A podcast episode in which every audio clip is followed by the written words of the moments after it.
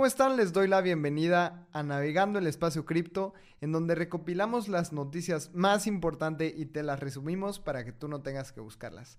Aquí hablamos sobre el ecosistema cripto, sobre DeFi, precios y las noticias más importantes de esta semana. Y es que el día de hoy tenemos un montón de noticias súper importantes porque Binance deja de tener a CC, a CZ, el fundador de Binance como CEO, y vamos a hablar un montón sobre esto. También vamos a hablar sobre la SEC contra Kraken, otra vez reguladores en Estados Unidos queriendo lastimar el ecosistema cripto. Fidelity llena una solicitud de el ETF de Ethereum. Y esto es súper interesante porque ahora estamos viendo cómo las empresas más grandes del mundo en el ecosistema financiero quieren ser parte del mundo cripto. Y vamos a hablar sobre más noticias, tenemos hacks, tenemos eh, algunos datos curiosos con transacciones impresionantes. Yo soy Lalo Cripto, voy a estar estos probablemente como 40, 50 minutitos contigo. Y me encantaría empezar con un anuncio de nuestros patrocinadores para irnos a los precios. Obtén el mayor valor de espacio cripto con Voyager. En Espacio Cripto hemos creado una membresía exclusiva para aquellas personas amantes de este ecosistema. Con Espacio Cripto Voyager podrás encontrar trabajo en el ecosistema, ampliar tu conocimiento y conectar con la comunidad en un siguiente nivel. Vamos a tener acceso exclusivo a becas, reportes de investigación bimestral, reportes mensuales de airdrop acceso previo a eventos de la industria y un club exclusivo para nuestros Voyagers llamado Voyager Club. Si quieres saber más información, ve a espaciocrypto.io y aprovecha para comprar nuestro primer NFT en donde vas a tener acceso exclusivo a Voyager con beneficios increíbles. Si quieres saber más información, te repito de nuevo, ve a espaciocrypto.io diagonal OE. ¿Te gustaría ser parte de una revolución cooperativa en el mundo de la Web3? Descubre Optimism, la capa 2 que está cambiando el juego. Optimism no solo es una capa 2 de Ethereum con transacciones más económicas y rápidas. Es un colectivo de constructores, empresas y miembros de la comunidad que trabajan en conjunto hacia la visión de Optimism. La visión de Optimism busca reinventar la organización y la economía digital, fomentando la creación de bienes públicos, la economía regenerativa y busca recompensar el impacto positivo. Optimism construye un futuro de coordinación y colaboración en la Web3. Imagina un espacio digital gobernado por sus ciudadanos donde las contribuciones positivas se recompensan con beneficios reales. En comunidad, impulsaremos el crecimiento sostenido y la creación de un ecosistema descentralizado. Entra a la comunidad de Espacio Cripto en Telegram o ve a optimism.io para conocer más. Este episodio es patrocinado por Giro, tu portal seguro, sencillo y entendible en la Web3. Giro es una wallet de custodia propia para acceder a todo el potencial de Web3, con integración directa a DeFi y bajos costos de transacción. Giro justamente es una wallet creada para el ecosistema latinoamericano, en donde el equipo de Espacio Cripto también está trabajando en ella. Puedes ir a giro.cool y registrarte en el waitlist para ser de las primeras personas en probar esta wallet que estamos construyendo con muchísimo gusto para todo el ecosistema de la TAM.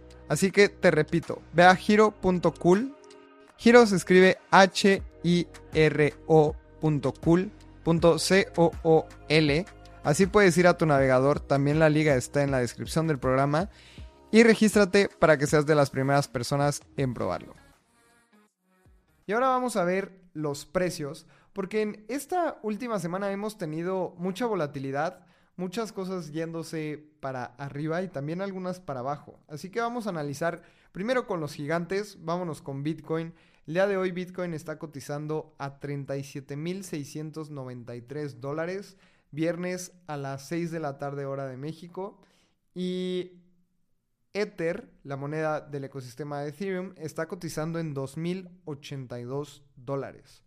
Bitcoin ha tenido una subida de 3.39% en los últimos 7 días y Ether 6.36%. Y eh, a mí se me hace muy curioso justamente que tenemos estos precios positivos después de las noticias que han habido esta semana. Y les voy a adelantar una noticia que es la más importante de la semana. CC, el CEO y fundador de Binance, deja su cargo como CEO. Además, Binance va a pagar 4 mil millones de dólares, un poquito más en multas. Y tenemos precios positivos. Esto se me hace muy curioso y lo vamos a analizar más tarde, pero vamos a ver antes unas estadísticas de precio. Tenemos esta estadística de year to day. ¿Qué quiere decir year to day? Es del 1 de enero al día de hoy, cómo es que las monedas han cotizado y cuánto han subido o cuánto han bajado. Bitcoin ha subido 128% en el último, en este año, en 2023, cosa que se me hace muy, muy positivo y toda la gente sigue muy negativa en el ecosistema o la mayoría de la gente, pero hemos tenido una subida de precio muy significativa después del año pasado tan duro que tuvimos. Eh, y pues ha sido prácticamente up only. Y esto se me hace muy interesante porque tenemos el precio y abrió el año alrededor de los mil, de los 17 mil dólares. Al día de hoy está en 37 mil 720. Ha sido, como mencioné hace un momento, una subida de 128% en Bitcoin. Vamos a ver otras monedas que han tenido una subida interesante y de las más importantes. Ether ha subido 73% a partir del 1 de enero de este año. Y también tenemos otras criptos que la que más resalta al menos aquí en el chart, y voy a empezar a compartir pantalla para la gente que nos está viendo en YouTube o nos estás viendo aquí también en Spotify, porque ya podemos ver los videos en Spotify. Vean, tenemos eh, Ether 74% a partir del, del año, pero también tenemos Solana. Y Solana es una moneda demasiado polémica después de todo el caso de FTX. Pues ha subido 470% en lo que va del año. Y es que era una moneda que mucha gente daba por perdida, porque sabíamos que está muy coludida dentro de Alameda Research, que era este fondo de los mismos fundadores de FTX. Y la moneda estaba en alrededor de 11 dólares, pegándole a los 12. Y ahorita Solana cotiza en 56 dólares. Y es que también ha sido una locura en los últimos meses porque de octubre para acá, vamos a ver la estadística al primero de octubre, estaba en 25 dólares y en cuestión de menos de 60 días ha tenido un incremento de 136%. Así que bien si eres un holder de Solana, si no también no pasa nada porque hay un montón de criptos subiendo. Ahora vamos a ver criptos que han bajado en el último año. Y la lista es poca porque sabemos que hemos mantenido un escenario positivo en los últimos meses. Pero BNB, Binance Coin, menos 6%. También Shiba, Shiba Inu, esta meme coin, tiene una pérdida del 3%. Atom 4.5%. Pero también tenemos monedas que han subido muchísimo, así como Solana. Y vamos a ver los ganadores y perdedores de esta semana. ¿Cuáles son las criptomonedas más importantes que han perdido eh, valor dentro de los últimos 7 días? Tenemos Rune de Torchain, menos 14%. Este es solo un retroceso porque esta criptomoneda ha subido mucho en los últimos en las últimas semanas, así que si eres holder de ya hace un buen rato de Rune, tú estás muy bien. También Celestia, este nuevo token eh, que fue un airdrop y lamentablemente yo era elegible y no lo solicité, no lo claimé a tiempo y bueno, Subió también como 4X. Al día de hoy, estos últimos 7 días, tiene un retroceso de 16%. Matic, Doge, Shiba también han perdido alrededor, bueno, entre 5 y 7% respectivamente. Y las criptomonedas con mayor ganancia en los últimos 7 días dentro del market cap importante es el token de FTX, 39% de esta criptomoneda del ya caído FTX, FTT. Ha subido 40%. Se me hace muy extraño, algo está pasando ahí. También el token de Qcoin, que es otro exchange importante, ha subido 25%. Mina Protocol, esta moneda que es sobre el ecosistema de CK, es un CK nuevo, que también es algo que hay que analizar.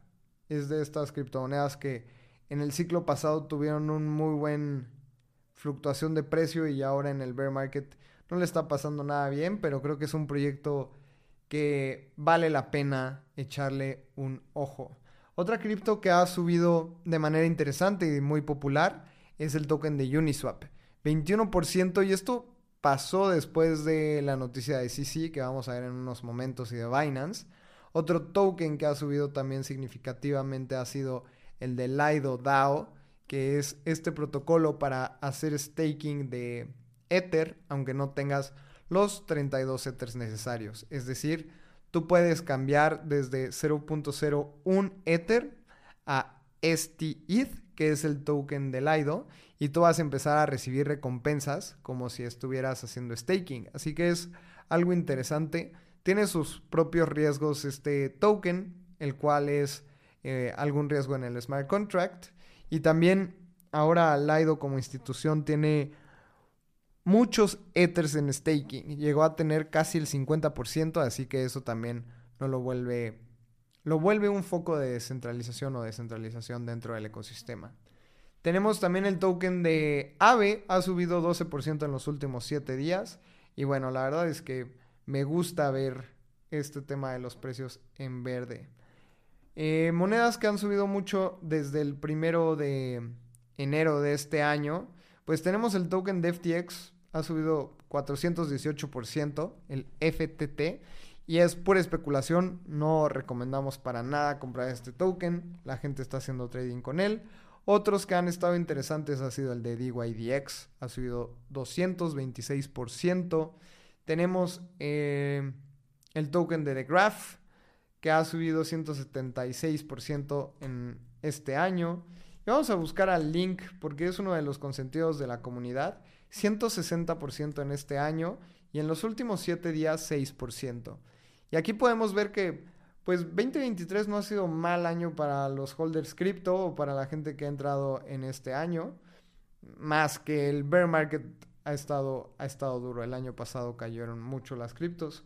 Y es buen momento de hacer este análisis porque sabemos que estamos cerrando el año. Así que también checa tu portafolio si no lo has abierto en un buen rato y te harás una, una buena sorpresa. Ahora, me encantaría pasar al tema de las noticias. Y es que la noticia más importante es que como resultado de una larga investigación por parte del Departamento de Justicia de los Estados Unidos, sí, Changpeng Shao, fundador y CEO del exchange más grande de criptomonedas en el mundo, el cual es Binance, acordó renunciar y declararse culpable como parte de un acuerdo de 4 mil millones de dólares. 4.3 mil millones de dólares, para ser exactos, le pagarán al Departamento de Justicia de los Estados Unidos. Y esta es una noticia que cuando yo la vi se me hizo súper negativa porque una multa de 4 billions o 4.3 mil millones de dólares, pues no suena nada ligero. Y creo que también después de un análisis y de pensarlo de manera, digamos, correcta, puedo decir que no es una noticia tan mala. Y es que también vamos a ver dos perspectivas. Obviamente a Binance le va a pegar mucho que sí, el fundador y ex CEO ahora de Binance, deje la empresa. No puede pasar tres años en el, cargo y no puede acercarse a Binance en ese aspecto. Sí, sí, pagará multas por 50 millones de dólares y no podrá operar o dirigir Binance. Y Binance pagará más de 4 mil millones de dólares, como ya lo he mencionado, que la convierte en la multa más grande en la historia de los Estados Unidos. Binance respondió diciendo que reconoce la responsabilidad y espera salir más fuerte de esta situación.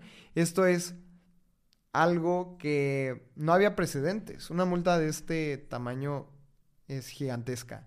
Y funcionarios como la secretaria del Tesoro Janet Yellen, que sabemos que es anticripto, señaló que Binance ignoró sus obligaciones legales, permitiendo que dinero fluyera hacia criminales desde su plataforma, así como implicaciones de lavado de dinero. A ver, vamos a, parar ahí y vamos a analizar esta noticia porque es algo que, como mencioné, no había precedentes. Y sí, sí deja Binance. Así como, ¿cómo los deja parados esta noticia? Pagar esta multa de 4 mil millones de dólares es aceptar culpas de temas de lavado de dinero. Y Estados Unidos le está diciendo, Binance, dame dinero, te perdono, tú sí, sí, te tienes que ir a tu casa, no puedes operar Binance, pero esto indica, o esto al menos para mí es el inicio de que Binance ya puede operar más a gusto. Esta investigación empezó en 2018 y como habíamos hablado algunos meses atrás, se habían filtrado unas conversaciones entre el CEO de Binance y gente del departamento de legal en donde decían que no iban a firmar papeles de compliance. Y esto obviamente lo vuelve muy... los pone en el ojo del huracán a todo Binance. Y ahora, después de que concluye la investigación, pagan esta multa gigantesca y al parecer ya los van a dejar operar. Digamos que es un borrón y cuenta nueva después de pagar esta multa. Y ahora Binance probablemente a largo plazo lo convierta más fuerte. Es tener el perdón literalmente de, del dios de los países y que Estados Unidos te diga, está bien, ya, aquí se acaba esto y págame esta multa que es el récord del mundo en la historia y venga, opera de nuevo Binance. Brian Armstrong, que es el CEO de Coinbase, publicó en Twitter un escrito donde dice al público que desde la fundación de Coinbase se han mantenido dentro de la ley y que muchas veces ese, ese mismo cumplimiento ha retrasado el crecimiento de la compañía. Esto también es importante mencionar porque Coinbase es una de las empresas que tiene un compliance más estricto. Y eso pues justamente lo ha mencionado Brian Armstrong. Cuando pasó lo de FTX, dijo lo mismo. Yo me comparo o me comparaba con Sam Bankman-Fried y a mí se me hacía impresionante cómo es que había crecido FTX de, de una manera tan rápida y de una manera tan ágil. Y después, ¡pum!, tronó. Ahora Binance paga esta multa y Brian Armstrong dice, ok, pues sí, tuviste que pagar la multa y también lavaste dinero, etcétera. Así que Coinbase no lo hace y por eso crecemos más lento.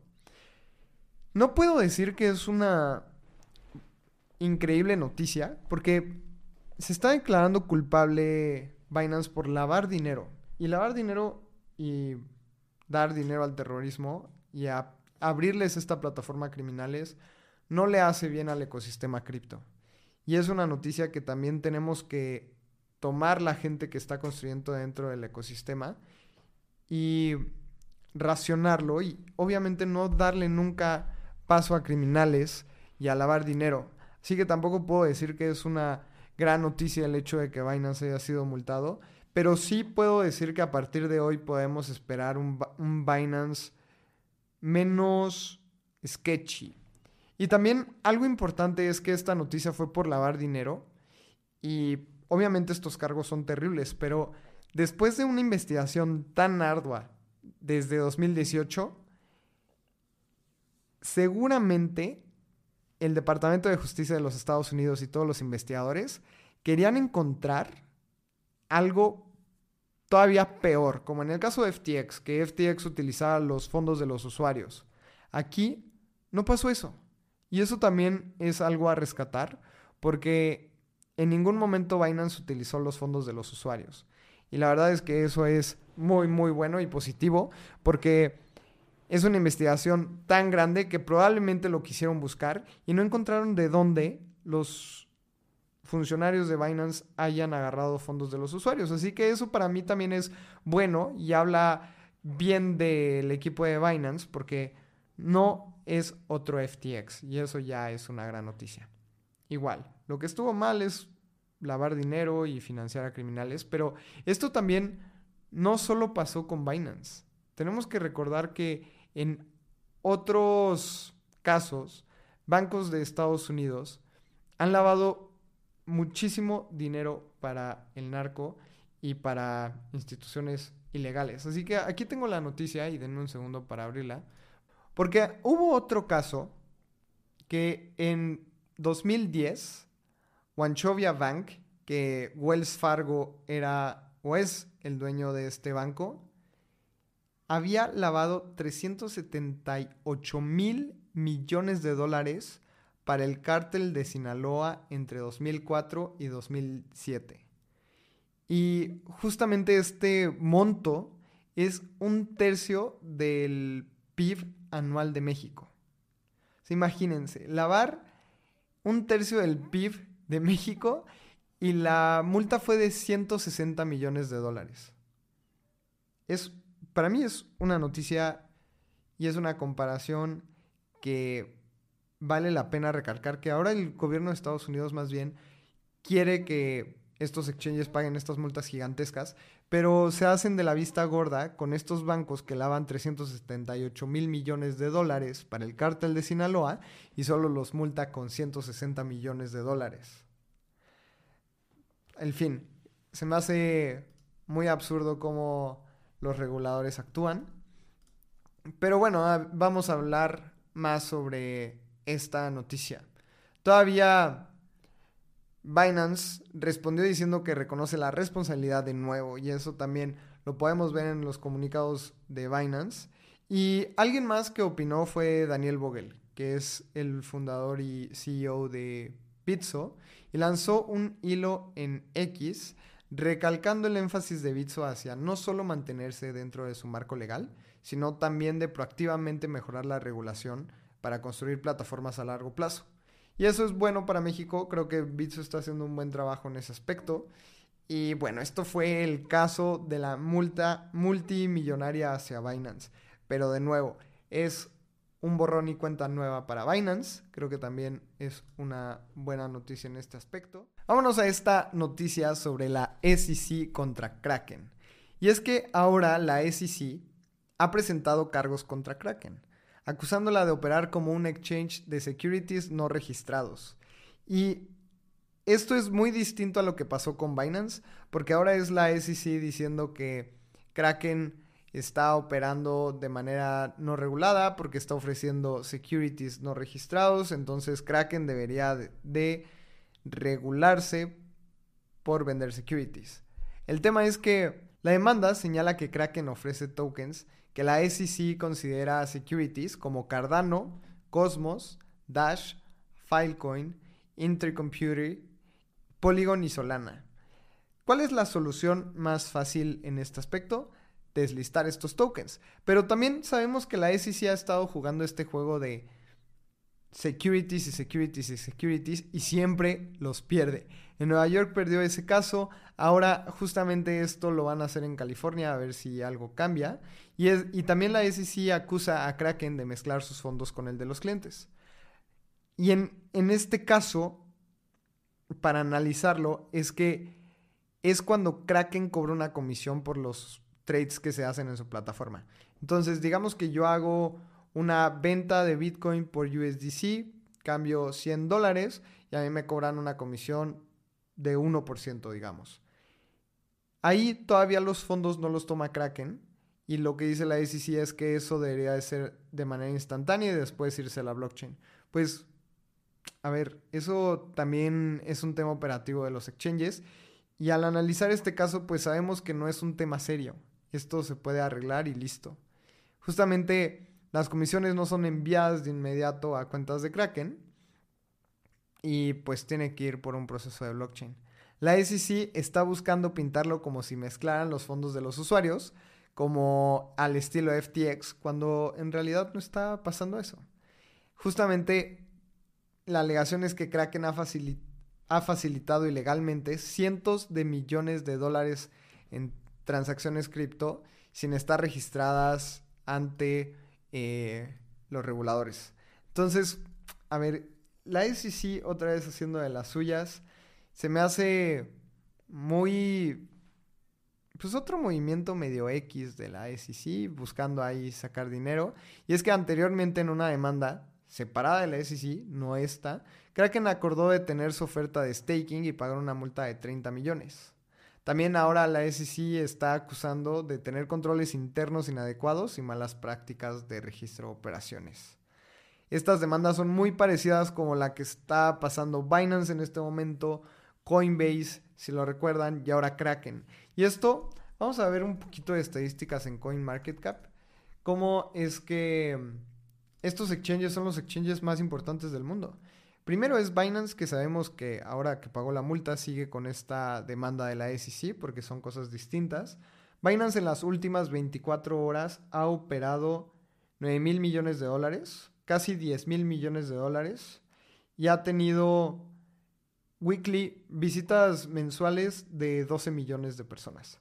Ahora viene Coinbase, que ha operado un 1.7 mil millones de dólares y tiene visita semanal de 86 mil personas, casi 87 mil. Y luego viene Kraken con volumen operado de 865 millones de dólares, con unas visitas semanales de 1.2 millones de personas.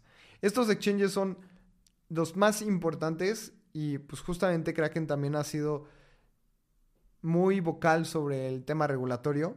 Dicen que no hay una regla exacta de cómo regularse y también por esto está pasando lo que está pasando. La SEC ha dicho varias veces que los exchanges deben de apegarse a la regulación, pero no hay una regulación clara.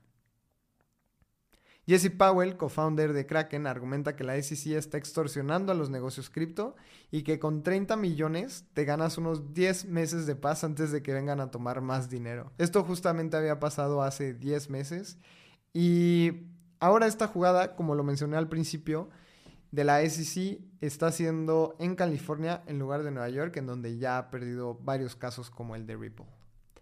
Así que vámonos con otra noticia que esta noticia me gusta mucho y es muy positiva porque habíamos anunciado en el navegando pasado que BlackRock había solicitado la posibilidad de vender ETFs spot para Ether y ahora Fidelity, que también es uno de los managers de dinero más grandes del mundo, está haciendo esta solicitud ante la SEC. Y vean, voy a abrir la noticia y la voy a proyectar acá. Denme un segundín. Y Fidelity es una de las principales firmas de gestión de activos en el mundo. Ha solicitado un ETF de Ethereum sumándose a la lista de empresas como BlackRock, que ha aplicado para poder ofrecer un ETF spot de Ether en el mercado bursátil. Esto es súper importante porque así es como la gente dentro de los mercados financieros pueden tener exposición al activo de Ether. Y Coinbase está detrás, Coinbase van a ser quienes custodien los Ethers detrás de este ETF. Y justamente esta acción refleja muchísimo interés de los grandes, de las grandes empresas financieras para exponer a sus clientes al ecosistema cripto. Este gigante Fidelity tiene más de 4.5 mil millones de dólares en activos en manejo y justamente siguen los pasos de, de BlackRock para solicitar un ETF de Ether. Recuerden que también Fidelity presentó una solicitud ante la SEC para ofrecer ETFs de Bitcoin en junio pasado. Estas siguen en pláticas. Y recuerden que debe haber una respuesta para los primeros ETFs en enero de 2024. Puede haber una respuesta antes y justamente analistas de Bloomberg dan un 90% de posibilidad de que esto sea aprobado. Así que como le hemos hablado un montón en Espacio Cripto, un ETF es la manera en que instituciones y justamente firmas de gestión de activos, así como managers de pensiones puedan tener exposición a Bitcoin. Imagínense, si tú estás ahorrando para tu pensión y que el 1% lo inviertan en Bitcoin, en 50 años, ¿cuánto puede llegar a valer? Esto para mí es uno de los casos más importantes dentro del mundo bursátil, no únicamente en el mundo cripto, porque pues es una exposición a un nuevo tipo de activo en el que le ha ido muy bien en los últimos años, en donde el activo no es inflacionario. Sabemos que estamos viviendo en una economía súper inflacionaria, en donde las tasas de inflación en algunos países como Argentina supera el 100%, y el poder tener exposición activos que son deflacionarios como Bitcoin o en el caso de Ether ahora con el merge que es ultrasound money, es decir, que se quema más Ethers del que hay en circulación, bueno, del que se emite ese día en algunos días, pues lo, lo hace súper interesante para un montón de gestores de activos. Y uno de mis episodios favoritos de Espacio Cripto en los últimos meses es el que grabamos con Miguel Kudri, CEO y co-founder de L1 Advisories, porque hablamos justamente de la importancia de las firmas de gestión de activos dentro del ecosistema financiero y lo que puede significar en algún momento que BlackRock y Fidelity y todos estos gigantes del mundo financiero tengan exposición a cripto. Así que creo que vamos a empezar a ver a varias instituciones así de grandes como Fidelity y BlackRock, no solo solicitar ante la SEC el permiso de vender ETFs spot de Ethereum, sino vamos a ver a varias y a muchas más. La siguiente noticia es sobre una nueva capa 2 y lo digo entre comillas porque Blur ha anunciado después de cerrar su temporada y les voy a explicar un poco a las personas que no saben tanto qué es Blur. Es un marketplace de NFTs que ha tenido un incremento en su volumen de manera significativa que ha llegado a estar hasta arriba de OpenSea. Cerró temporada, hicieron un airdrop y anunciaron Blast. Blast, como lo menciona en su tweet, es una capa 2 en donde nativamente te genera interés el Ether o las stablecoins que tengas. Levantaron 20 millones de Paradigm y Standard Crypto, que Paradigm es uno es un fondo súper importante del ecosistema cripto para lanzar esta capa 2.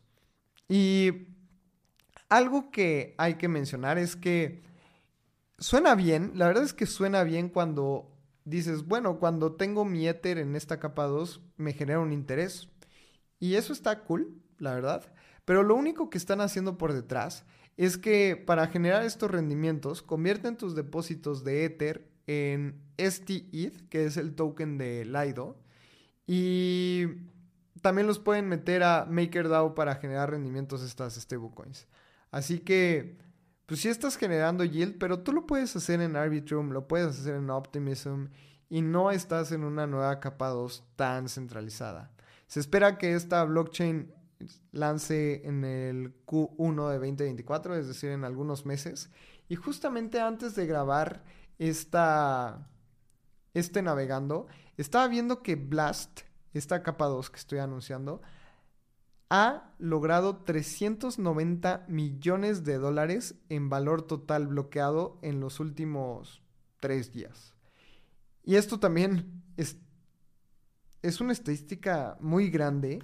¿Y por qué estamos hablando justamente de Blast y por qué creemos que Blast haya llegado a estos números? Porque lo primero que pasa cuando entras al website es que hay una pestaña que dice airdrop. Y si tú invitas a la gente, te va a caer un airdrop que lo están anunciando desde ahorita. Y para tener acceso, tienes que conectar tu cuenta de Twitter, unirte al Discord y después vas a ver si eres elegible al airdrop. También en la segunda pestaña ponen un, tablero de líderes en donde aquí estás generando puntos y estos puntos en algún momento se va a generar un token y lo vas a recibir. Así que un montón de personas ya están aquí farmeando el airdrop y la verdad es que esto me suena mucho como a como una estafa piramidal que puede que no lo sea, puede que sí, pero en el sentido de que pues mientras más personas depositen dinero en esta capa 2, más puntos vas a generar y mientras más puntos generes, más te va a caer en el airdrop.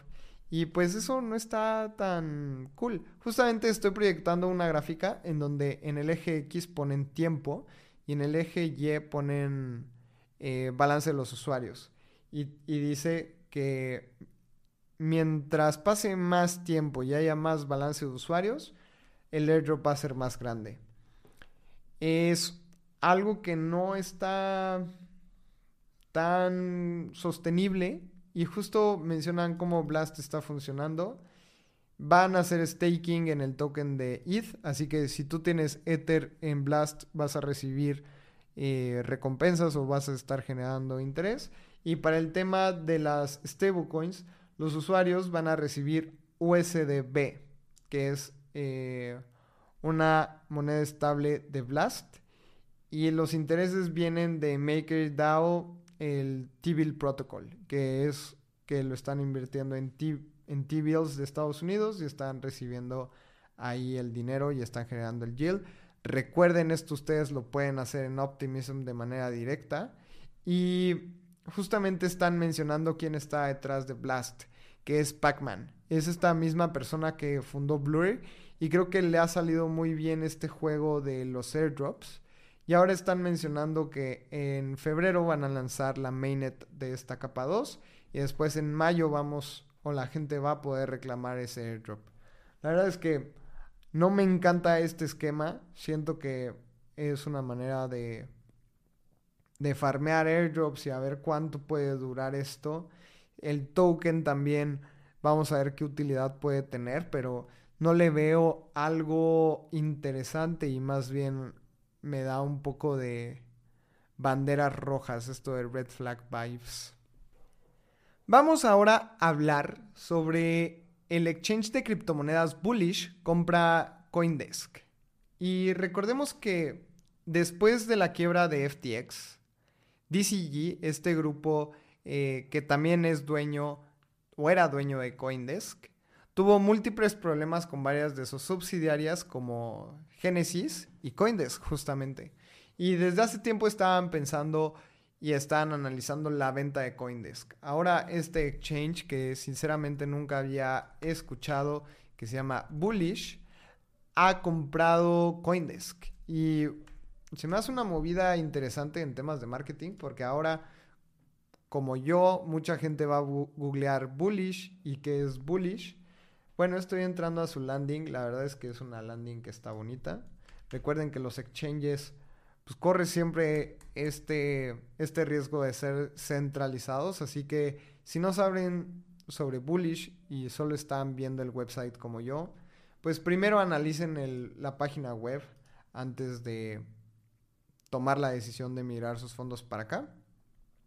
Parece ser un exchange en donde van a meter derivados y también algunos tokens que están interesantes para tradear. La verdad es que el, exchange está muy bonito, como todo el diseño. Pero bueno, este exchange compra Coindesk, que es una de las empresas de medios más importantes y de noticias dentro del ecosistema cripto. Y está, está bien, porque siento que DCG es una de las empresas que ya está destinadas a ser como empresas zombie. Y al parecer, vamos a dar algunas estadísticas de Bullish. Ellos reportan que tienen 980 millones de dólares de volumen en trading diario y es una subsidiaria de las empresas que fundó la blockchain de EOS. Que esta blockchain, eh, tiempo atrás, recuerdo que eran como las Ethereum Killers originales y justamente EOS significa Ether on Steroids. Ether en, en esteroides. O, sí, justo en esteroides. Así que también desde el nombre como que te puedes dar una idea del tipo de blockchain que es. Y Coindesk ahora operará como subsidiaria independiente dentro de Bullish y establecerá un comité editorial liderado por Matt Murray, que es ex editor en jefe de Wall Street Journal. Pues vean, creo que son nombres nombres buenos, gente grande dentro del ecosistema editorial y recordemos que Coindesk es la empresa que está detrás de Consensus, que es uno de los eventos también corporativos más importantes dentro del ecosistema cripto. Ya anunciaron quién va a estar en Consensus y vean, va a estar Chris Dixon, que es fundador de A16C Crypto, también Hester Pierce, que es una comisionada de US Securities and Exchange Commission, Creo que es una muy buena speaker como para ir a ver. También está Boyd Dillon, que es founder. Está co-founder de Chainlink, Sergey Sarov. Está Yat Siu, que es co-founder y ejecutivo de Animoca Brands.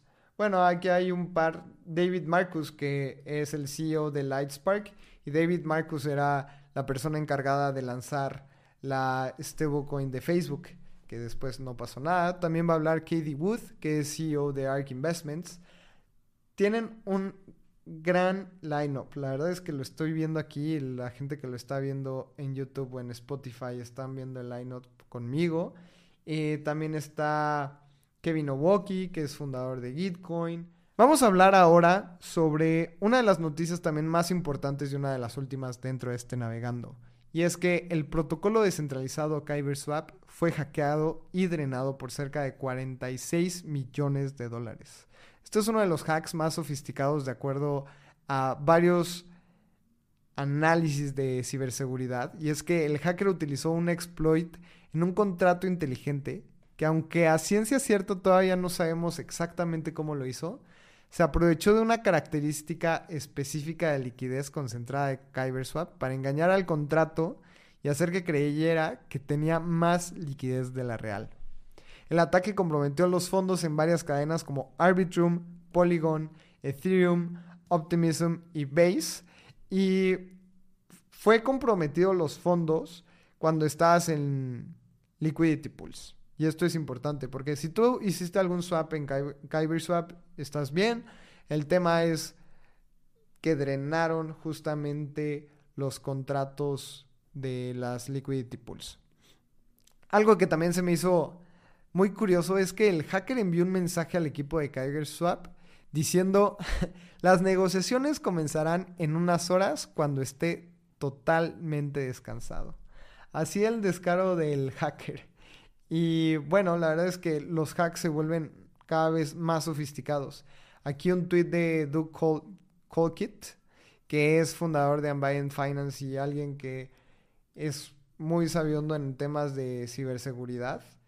Eh, antes estaba en Quant, que también es una empresa súper importante, y menciona que mm, Indagando más sobre el exploit, comenta que sin duda es el exploit más complejo y cuidadosamente creado que él antes haya visto. Y bueno, aquí podemos ver el tweet. Está viendo que estamos, está haciendo el análisis y lo que está diciendo es que lo primero a notar es la implementación de concentrated liquidity, de concentración de liquidez específica en Kyber y después cómo empiezan a drenar los fondos. Aquí pueden ver todo el análisis, lo pueden analizar dentro del navegando que vamos a enviar por correo y es un tweet súper bien explicado a la gente que está dentro de ciberseguridad, se lo recomiendo un montón. Es un hilo de 30 tweets, así que no, no se los voy a platicar, no se los voy a leer más bien, pero se los platico. Y el valor total bloqueado de KyberSwap se hundió 68%, mientras que el precio del token cayó 7% cuando se dio a conocer la noticia. Al parecer, el ataque drenó tres pools separadas con procesos independientes. Esto suena a que fue muy sofisticado y muy bien planeado este hack. Y pues como mencioné hace ratito, el hacker está dispuesto a negociar y KyberSwap ofrece 10% del hack si regresan los fondos antes del 25 de noviembre. Es decir, para cuando escuches esta noticia ya el hacker debió haber regresado los fondos. Y este modus operandi se está volviendo cada vez más común en donde los hackers hackean un montón de dinero, después negocian, se quedan el 10% y pues más bien debería de crearse como un ejército de white hat hackers en donde anuncian el hack al equipo y pues no se roben los fondos, ¿no? Esto está curioso, pero lo hemos visto varias veces. Y ahora vamos a la última noticia del día de hoy, que es sobre una transacción millonaria. Y es que un usuario pagó 3.1 millones de dólares en gas de transacción este jueves. Antpool, esta pool de minería más importante dentro del ecosistema de Bitcoin, fue recompensado con la recompensa estándar de 6.25 Bitcoins, al igual que 85.21 Bitcoin como fees de transacción incluido en el bloque. Esta se convirtió en el fin de transacción más grande en los últimos 14 años en la historia de Bitcoin. Y es que el usuario planeaba enviar 139 Bitcoins, de los cuales el receptor solo recibió 55 Bitcoins. En septiembre pasado, FT Pool retornó, recuerden que mencionamos esta noticia, regresó una comisión de 19.8 Bitcoins que fue enviada por error por Paxos. Y hasta ahora no ha habido ningún anuncio sobre si fue un error y si se reembolsará esta millonaria transacción. Justamente recientemente la actividad de Bitcoin ha ido en aumento gracias a la introducción del proyecto de NFTs de Ordinals, que es pues NFTs dentro de la blockchain de Bitcoin, pero todo apunta a que esta transacción fue un evento aislado y no sobre un tema de los Ordinals. Así que esta es la última noticia de este navegando. Me encantaría mencionar que vamos a tener una promoción porque Espacio Cripto cumple tres años de vivo. Y me encanta esto porque estamos celebrando uno con un NFT, así que justamente lo vamos a poner en las notas del episodio y también en el Twitter de Espacio Cripto puedes irlo a ver. El minting es gratis, lo puedes reclamar de manera gratis en la blockchain de Optimism. Y si no sabes cómo hacerlo, únete a nuestro canal de Telegram y ahí te podemos guiar.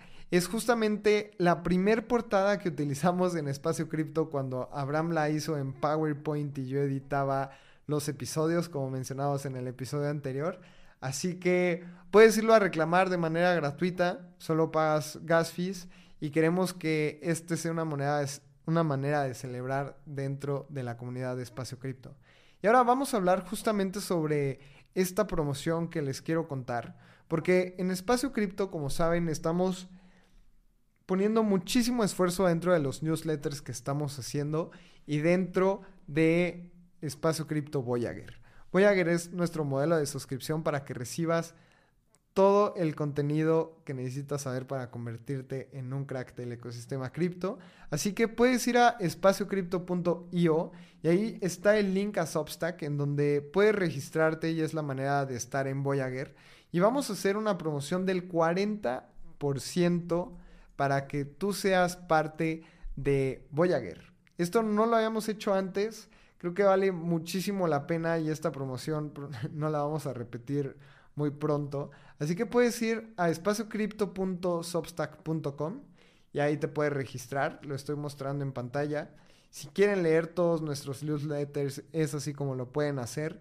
Recuerden que Abraham y yo escribimos dentro de estos newsletters, así como Diego y Pax. También la comunidad se avienta unos newsletters muy buenos. Y si quieres tener todo el detalle navegando en tu correo, también puedes hacerlo si eres parte de Voyager. Así que puedes ir a espaciocrypto.io de nuevo o a espaciocrypto.substack.com para registrarte y leer más sobre Espacio Cripto Voyager. Pues bueno, yo fui, yo fui, yo soy Lalo Cripto. Espero que te haya gustado este navegando. Dinos qué opinas. De nuevo, suscríbete a Voyager, ve al canal de Telegram y sé parte de nuestra comunidad. Y el próximo 12 de diciembre tenemos la posada de Espacio Cripto, así que estate atenta y atento a las redes sociales para que seas de las primeras personas en registrarte, porque el evento se acaba rápido. Las entradas se acaban rápido para el evento, son completamente gratis, es una fiesta para celebrar en comunidad. Y con esto cerramos el Navegando el Espacio Cripto. Me encuentran como arroba Lalo Cripto en todas las redes sociales y nos escuchamos en el próximo episodio. Este guion de Mundo Futuro lo escribió una inteligencia artificial.